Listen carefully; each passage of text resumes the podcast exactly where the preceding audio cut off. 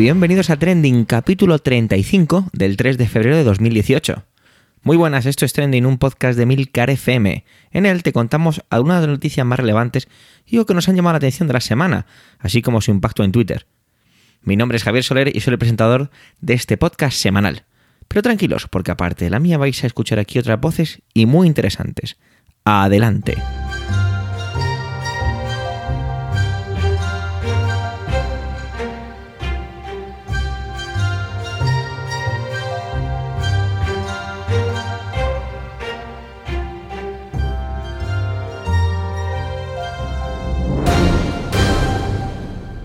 Hola y bienvenidos a febrero. El mes es en el que tenemos que estar enamorados y nos despedimos del anterior con ese Día Internacional de la Paz, el Día de la Marmota, y el mundo sigue girando sin que parezca que esto le importe nada de lo anterior. La semana pasada no pudo intervenir y eso le ha hecho marcarse un pequeño monográfico para esta semana. Por ello no quiero extenderme más y solo para vuestros oídos, adelante José Antonio.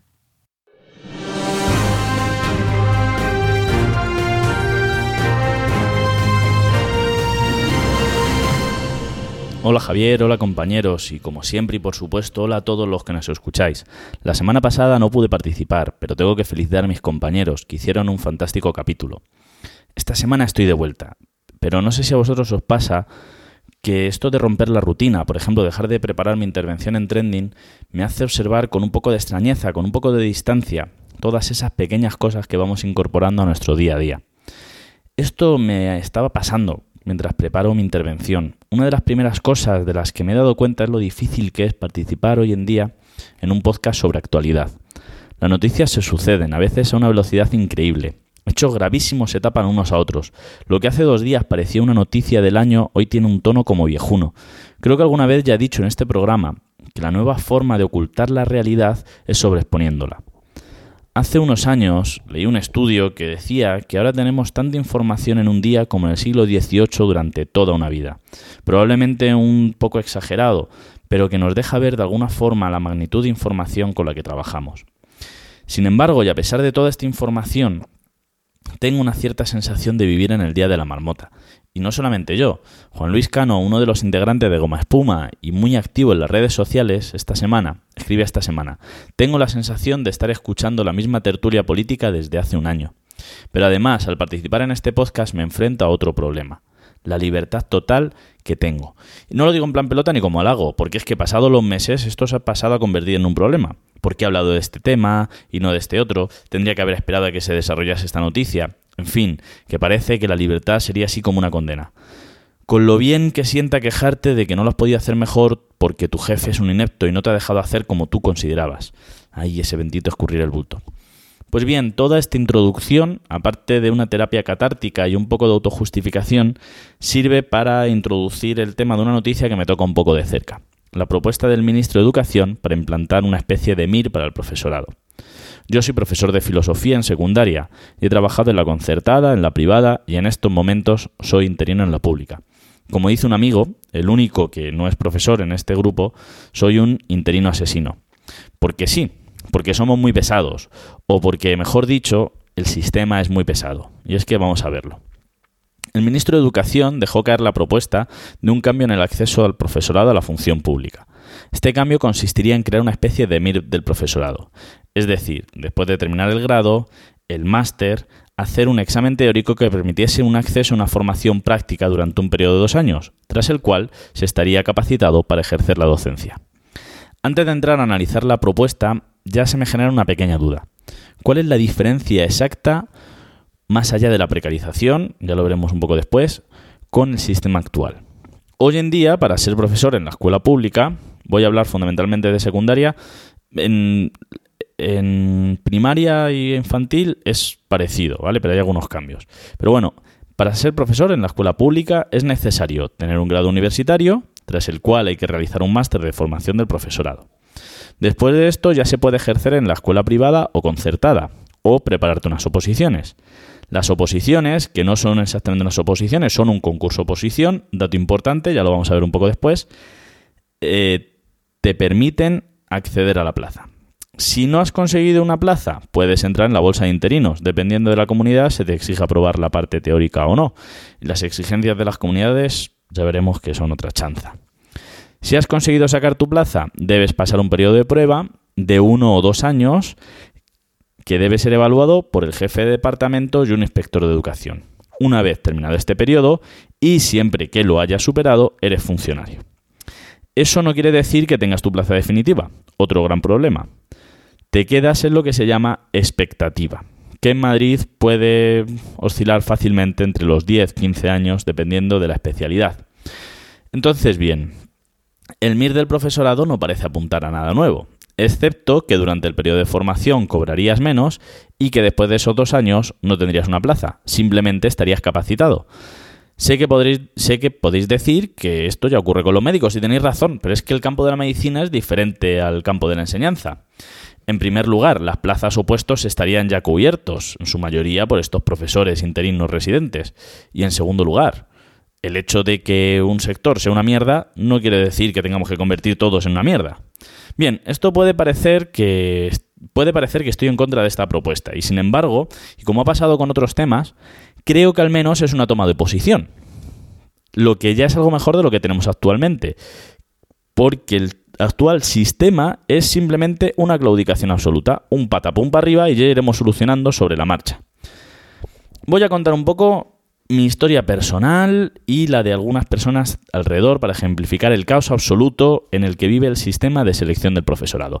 No es que vaya a contar mi vida, voy a contar anécdotas, cosas que yo he visto, he, oído de gente muy cercana. Esto es 100% verdad, ¿vale? O sea, 100% verdad, 100% mi verdad. Yo pude hacer el antiguo CAP, un curso que duraba alrededor de un trimestre, con unas prácticas y que me costó alrededor de unos 300 euros. Hoy en día el máster cuesta entre 1.200 1.500 euros en las universidades más baratas, Granada, Almería, creo. Con lo cual, si no eres de allí, te tienes que ir hasta allí, hasta 6.000 euros en alguna universidad privada que lo oferta a distancia. Aquí ya tenemos un doble tope. El máster exige un desembolso importante y exige una dedicación exclusiva durante un año. Probablemente el CAP ofrecía una formación muy pobre, pero es que el máster no termina de solucionar este problema. El otro día una persona cercana que está cursando este mismo máster de formación del profesorado sobre música me contaba indignada cómo había habido una discusión en clase sobre la inutilidad de la pedagogía. Una profesora había propuesto una actividad que consistía en plantear una actividad creativa con la que enseñar un concepto musical. Mm, no me acuerdo porque lo desconozco. ¿vale? Tengo, yo en realidad soy un analfabeto musical. Los alumnos que habían cursado el, superior de conservatorio, pero que tendrán que dar clase a chicos y chicas de entre, de entre 12 y 18 años, si se dedican a la secundaria, decían con sorna a la profesora que eso solo se podía aprender de una manera, que ya bastaba con intentar inventar la rueda. El problema es que nos hemos pasado cuatro años estudiando filosofía, filología, matemáticas, física, música, ¿no? cada uno nuestra carrera. Hemos tenido que leernos, en mi caso, que estudié filosofía, la crítica a la razón pura, que enfrentarnos a Derrida, que leer a Heidegger. Yo me fui a Alemania a, a entender a Heidegger porque me dijeron que en alemán se entendía mejor, lo cual no es verdad. Y después de todos esos esfuerzos nos exigen que rebajemos. El problema, digo rebajemos entre comillas, ¿vale? El problema es que no hay una cultura del maestro. No somos filósofos, no somos filólogos, no somos físicos o matemáticos, somos profesores de filosofía o de valores, somos profesores de música, somos profesores de lengua, etc. Y este creo que es un problema no del profesorado, sino que es un problema fundamentalmente social. Porque cuando llegas a una clase de la ESO y te encuentras de bruces con la realidad, te das cuenta de que efectivamente tienes que inventar la rueda. Porque si no tienes dos caminos, la frustración o la búsqueda de herramientas didácticas que efectivamente te permitan inventar nuevamente la rueda. Pero el problema es que la devaluación social, pero el problema aquí es la devaluación social del maestro.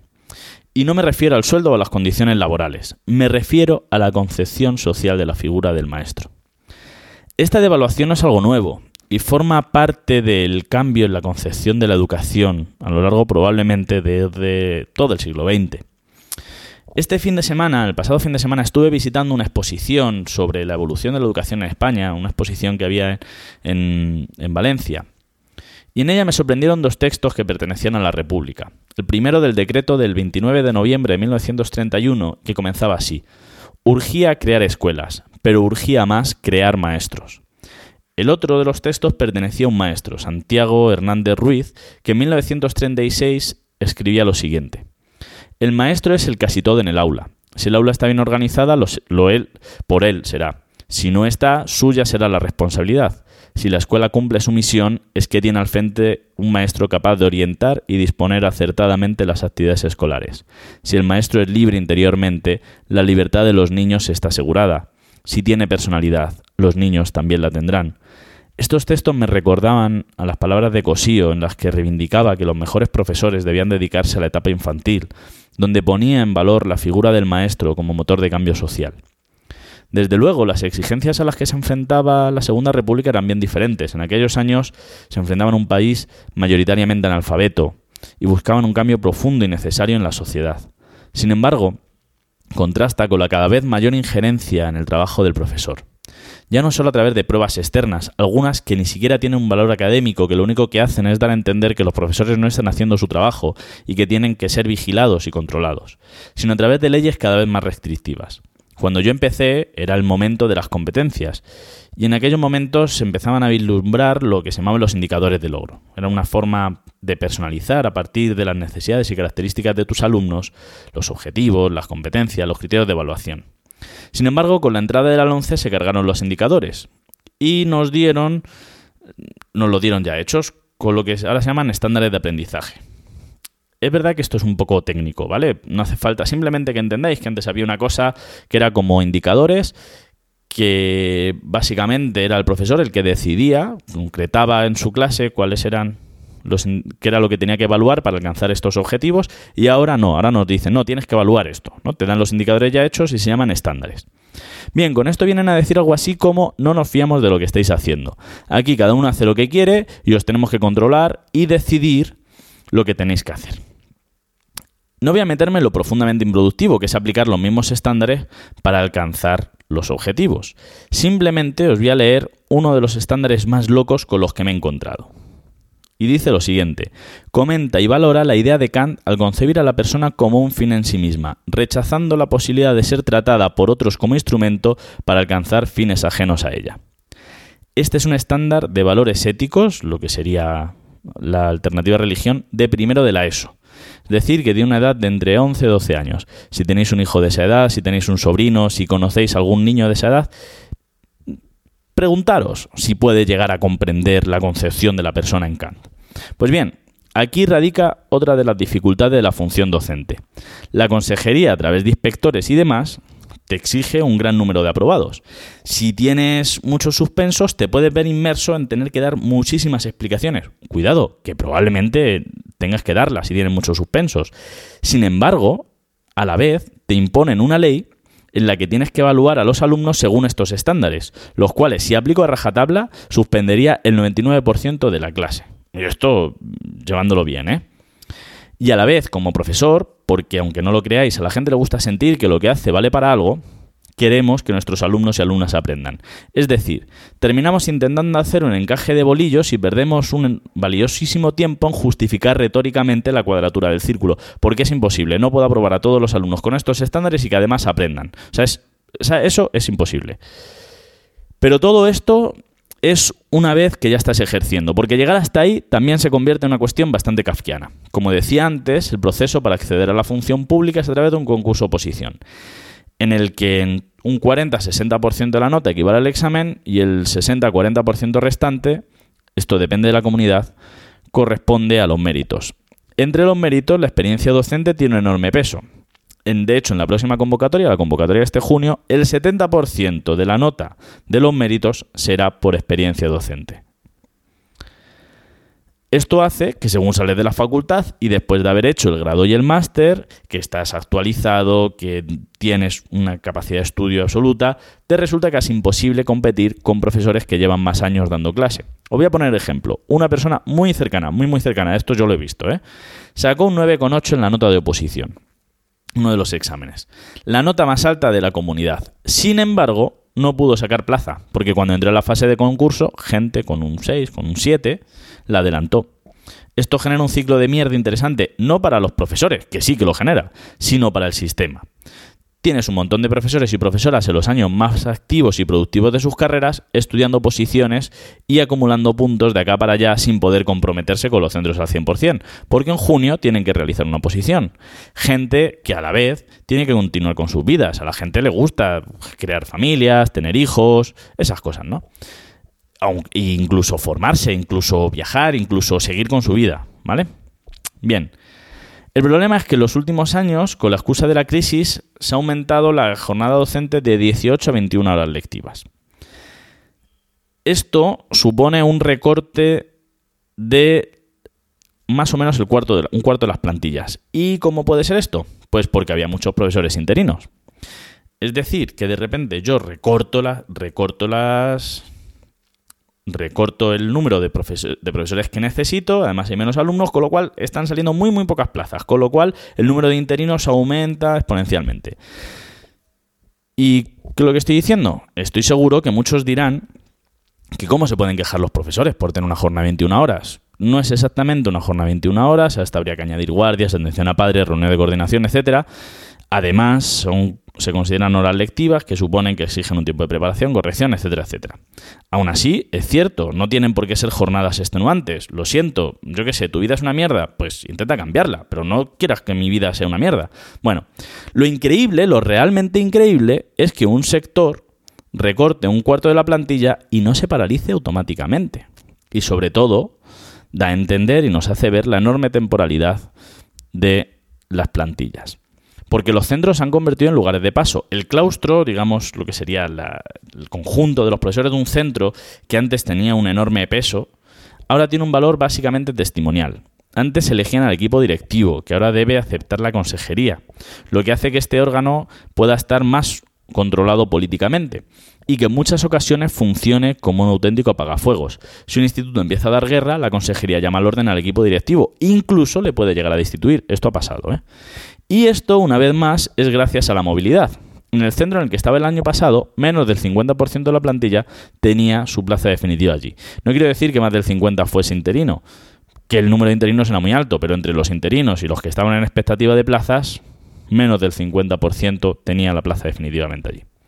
¿Qué ganas puedes tener de involucrarte en un proyecto, de crear centro, cuando es el quinto instituto por el que pasas en los últimos cinco años? Y en la propuesta del gobierno, ¿Qué pasará con todos esos profesores interinos? Tendrán que pasar por ese MIR del profesorado después de llevar años siendo tutores, tomando decisiones sobre alumnos y alumnas, haciendo adaptaciones curriculares, etcétera, etcétera. En realidad el ministro ha lanzado un globo sonda y pretende contentar al electorado. Porque, y esto es cierto, hay mucho más padres y madres que profesores, lo cual hace que es mucho más fácil atacar al profesorado. Trabajan pocas horas, son unos vagos, tienen muchas vacaciones y además estamos profundamente desorganizados. Porque lo que debemos exigir en una futura ley es el respeto a nuestros maestros. No quiero que me den premios. No quiero que la gente diga que mi trabajo es muy importante. Lo sospecho. Quiero que mi criterio y el de mis compañeros sea el que construya el proyecto de centro. Quiero explicar lo que voy a hacer, no justificarlo. Quiero ser el responsable del proceso de enseñanza de mis alumnos. Quiero ser libre en el aula. Quiero crear centro.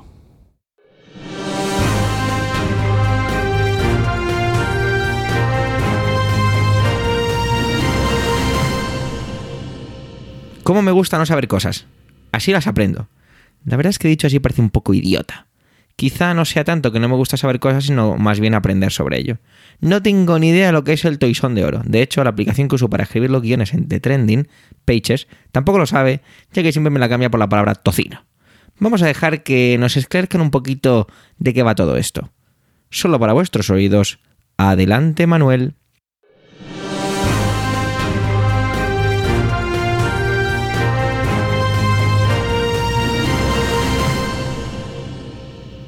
Hola oyentes, hola equipo trending. Esta semana vengo con una noticia sonada, y que creo que tiene alguna arista más de las que a priori han salido en la red. Se trata de la imposición a la princesa de Asturias del Toisón de Oro. El pasado día 30, la princesa Leonor, a la edad de 12 años, recibía la imposición del Toisón de Oro en el Palacio Real de Madrid de manos de su padre y rey de España, Felipe VI. El acto se enmarcó o se hizo coincidir con el 50 cumpleaños del rey, algunos de los comentarios que se sumaron al incendio que el acto provocó en Twitter decían que era un regalo del rey por su 50 cumpleaños a su hija. No, no es así. No es así. Fue un regalo a su hija cuando ésta cumplió los 10 años de edad, el 31 de octubre de 2015, y así lo recoge el BOE. Fue ahí, fue ahí, y no ahora cuando el rey regaló a su hija, la infanta Leonor, el toisón de oro. En junio de 2014, la infanta Leonor, amparada por la Constitución del 78, se convirtió en princesa de Asturias y, por tanto, heredera del trono de España. Y fue este día 30 cuando se hizo la imposición. El rey expresó su intención de hacer coincidir el acto con su cumpleaños con el fin de enfatizar de manera simbólica y solemne el compromiso de la corona con España. Un compromiso, y cito palabras de Felipe VI, que hunde sus raíces en la historia de España y que actualiza y da plena vigencia democrática a la Constitución de 1978, aprobada por el pueblo español y que se renueva día a día con dedicación y espíritu de servicio, como lealtad y responsabilidad. Toma ya. Mensajito directo para republicanos e independentistas, o al menos eso creo yo. Pero ¿qué es el toisón de oro? Bueno, vamos a ver, el toisón de oro es un collar. Es un collar que reconoce al que lo porta como, como un caballero, en este caso como una dama, de la Orden de Caballería del Toisón de Oro. Esta orden, este símbolo, fueron creados en 1430 por el duque de Borgoña, Felipe el Bueno. Cada vez que un miembro de la orden muere, el collar debe ser devuelto a la orden. En concreto, el que ha impuesto a la princesa Leonor es el que se impuso a su bisabuelo, don Juan de Borbón. Esta distinción no solo se ha impuesto a miembros de las casas reales, sino que también se ha concedido a jefes de Estado como Adolfo Suárez, Sarkozy, el emperador japonés Akihito, su antecesor Hirohito y a otras personalidades, como el jefe de la diplomacia europea Javier Solana, el exdirector del Instituto Cervantes y de la Real Academia Española Víctor García de la Concha y el secretario general iberoamericano Enrique Iglesias. Aunque la orden es masculina, desde 1985 se han hecho excepciones, entregando el toisón a cuatro mujeres. Beatriz de Holanda y a la reina Margarita II de Dinamarca en 1985 y en 1989 a la reina Isabel II del Reino Unido. Y ahora en 2018 pues a la princesa Leonor. Cuatro mujeres, cuatro mujeres tienen el toisón de oro. Cuatro mujeres pertenecen a la orden. Bueno, fíjense, ¿no? Es una minúscula lista de mujeres y todas ellas de la realeza, frente a la abultada lista de hombres, en la que no solo hay reyes y nobles, también hay otras personas, otras personalidades, eh, reconocidas por otros méritos. En cinco siglos se han entregado 1.200 toisones, que no significa que haya tantos, pues la condecoración, como he dicho antes, es vitalicia. El collar se ha de volver en el momento de la muerte. Bueno, después, me imagino. ¿Y cómo es el collar? Bueno, pues el collar está inspirado en el mito de Jasón y los argonautas. Consta de 26 eslabones rectangulares con las armas de los duques de Borgoña.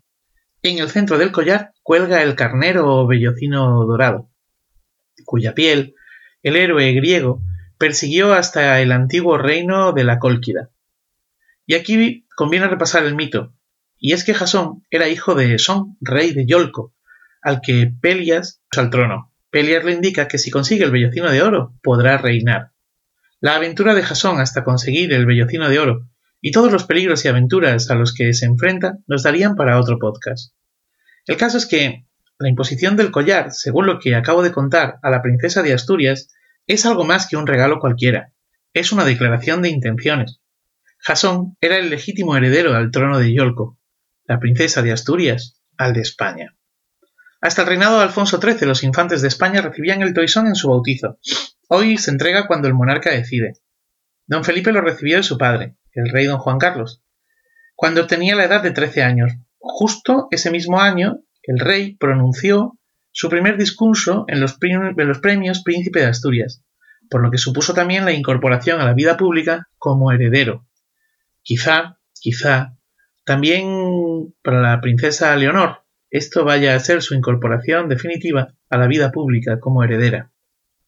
La distinción de la Orden del Toisón de Oro no tiene dotación económica, y aunque en Twitter se ha dicho estos días que su valor es de 50.000 euros, en realidad no se sabe. Es difícil de calcular. Tan solo hay una referencia a una publicación digital de 2012 donde se dice que podría estar en esa cifra, que podría estar.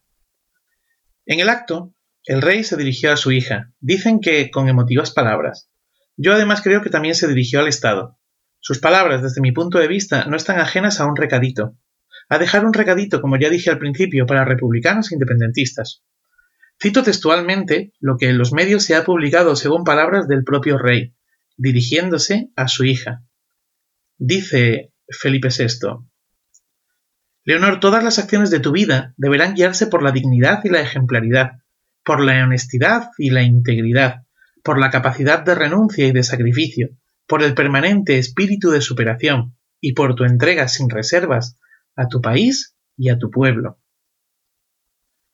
Deberás respetar a los demás, sus ideas y sus creencias, te guiarás permanentemente por la Constitución y servirás a España con humildad y harás tuyas todas las preocupaciones, alegrías, anhelos y sentimientos de los españoles. Hoy te pueden parecer muchas exigencias y responsabilidades, Leonor, todas importantes y difíciles, pero debes saber que tendrás el apoyo de muchas personas que quieren lo mejor para España, para la corona y para ti. Madre mía. Pues, a ver, pues mire usted, don Felipe, a Leonor no sé qué le parecerán sus comentarios, pero a mí me parece que una vez más los adultos robamos las infancias de los menores, sometiéndoles a responsabilidades que no les corresponden. Sí, sí, lo sé. La infancia de Leonor no tiene nada que ver con la de las niñas y niños que han muerto en el mundo mientras que tú me escuchabas, mientras que yo redactaba todo esto, mientras que he empezado a grabar este podcast, ni tan siquiera con los niñas y niños de nuestro país que viven en la pobreza, y que están deseando mañana ir al colegio para estar calientes y llevarse un plato de comida a la boca. Lo sé, lo sé. Pero eso no quita para que me provoquen desasosiego las palabras del rey hacia su hija, para que piense en lo jorobado, en lo jorobado que debe de ser para ella y para otras muchas hijas y muchos hijos de personalidades, o no, no poder decir, decir lo que les plazca, no poder hacer lo que le dé la gana, no poder vestir como quieran, recordemos la que les cayó a las hijas de Zapatero, no poder, en definitiva, ser libres. Porque, porque un adulto ha decidido su destino. Feliz día. Feliz vida.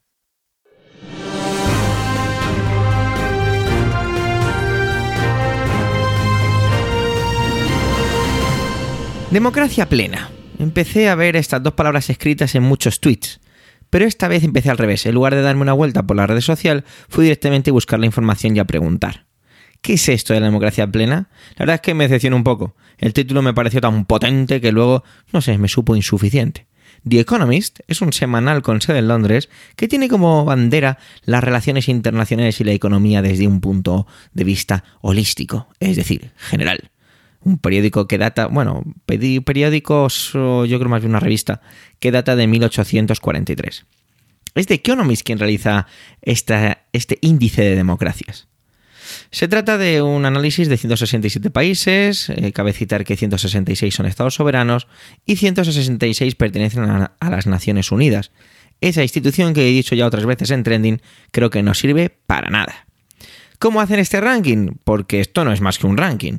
Pues mirad, lo hacen con 60 indicadores divididos en 5 categorías, que son proceso electoral y pluralismo, libertades civiles, funcionamiento del gobierno, participación política y cultura política. Así de entrada no me parecen grandes indicadores. Hago un alto. Quizá lo que me pasa es que de usar tanto la palabra política me, provoca desconfianza. Estoy tan hastiado de encontrarme la política relacionada con algo negativo que la empiezo a considerar como negativa de base. Wow, la verdad es que esto es un poco fuerte dicho así, lo que pasa que es la sensación que me crea. Ojalá esta cambie en el futuro y sea algo cuanto menos neutro, ¿no? Pero bueno, vamos a volver al ranking de las democracias. Este se va publicando desde 2006 y como es lógico se va actualizando, se van introduciendo algunas pequeñas variables, como fue el caso en el índice de 2010, sobre la crisis que se iniciaba en 2008. Pero si tenemos un ranking tenemos que tener cortes, ¿no? Digamos que son quiénes son los mejores, quiénes son los peores, así que vamos para ello. Vamos a empezar por abajo. Los llamados regímenes autoritarios. Son 52 países y ocupan el 31,13%. Y están ahí, la mayoría de las Naciones Unidas menos uno, ¿eh? Al loro. Regímenes híbridos, como mi coche. 39 países son el 23,35%. Democracias imperfectas. Ay, es que la perfección es difícil de alcanzar. Se trata de 57 países, el 34,13%.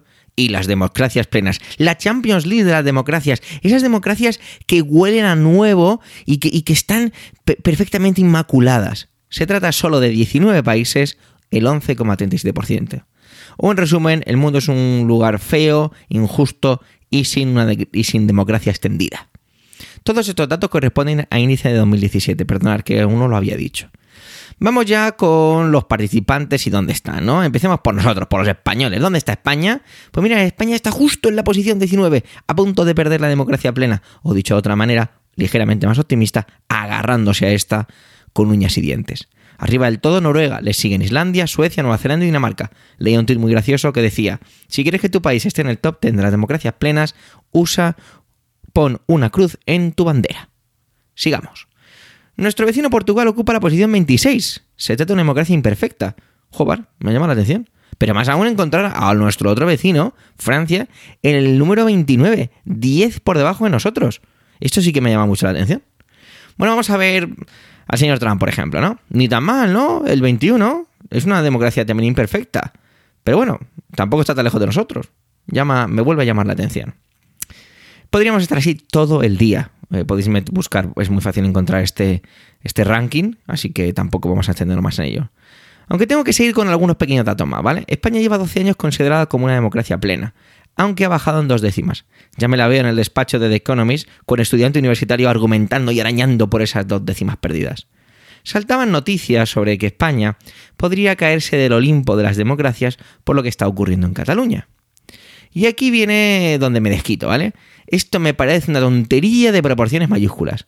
¿Cómo nos gusta ordenarlo todo, clasificarlo todo, ponerle etiquetas de colores y usar carpetas perfectamente señaladas? ¿Para qué? ¡Qué manía! No puedo evitar acordarme de esos rankings de Lehman Brothers sobre la gran fiabilidad de los bancos y no sé qué, que no sé cuántos, que era todo mentira.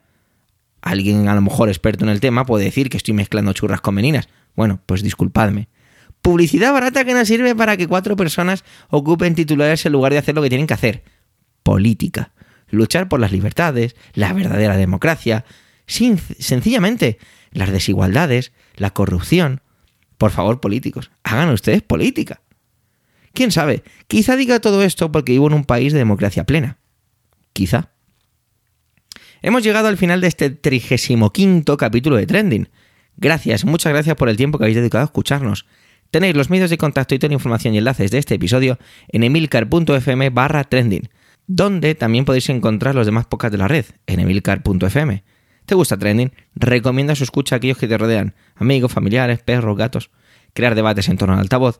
Y si después de toda esa experiencia te apetece dejarnos algún comentario en cualquiera de las plataformas, pues sería genial, incluso estrellas en iTunes. Un saludo y hasta la semana que viene.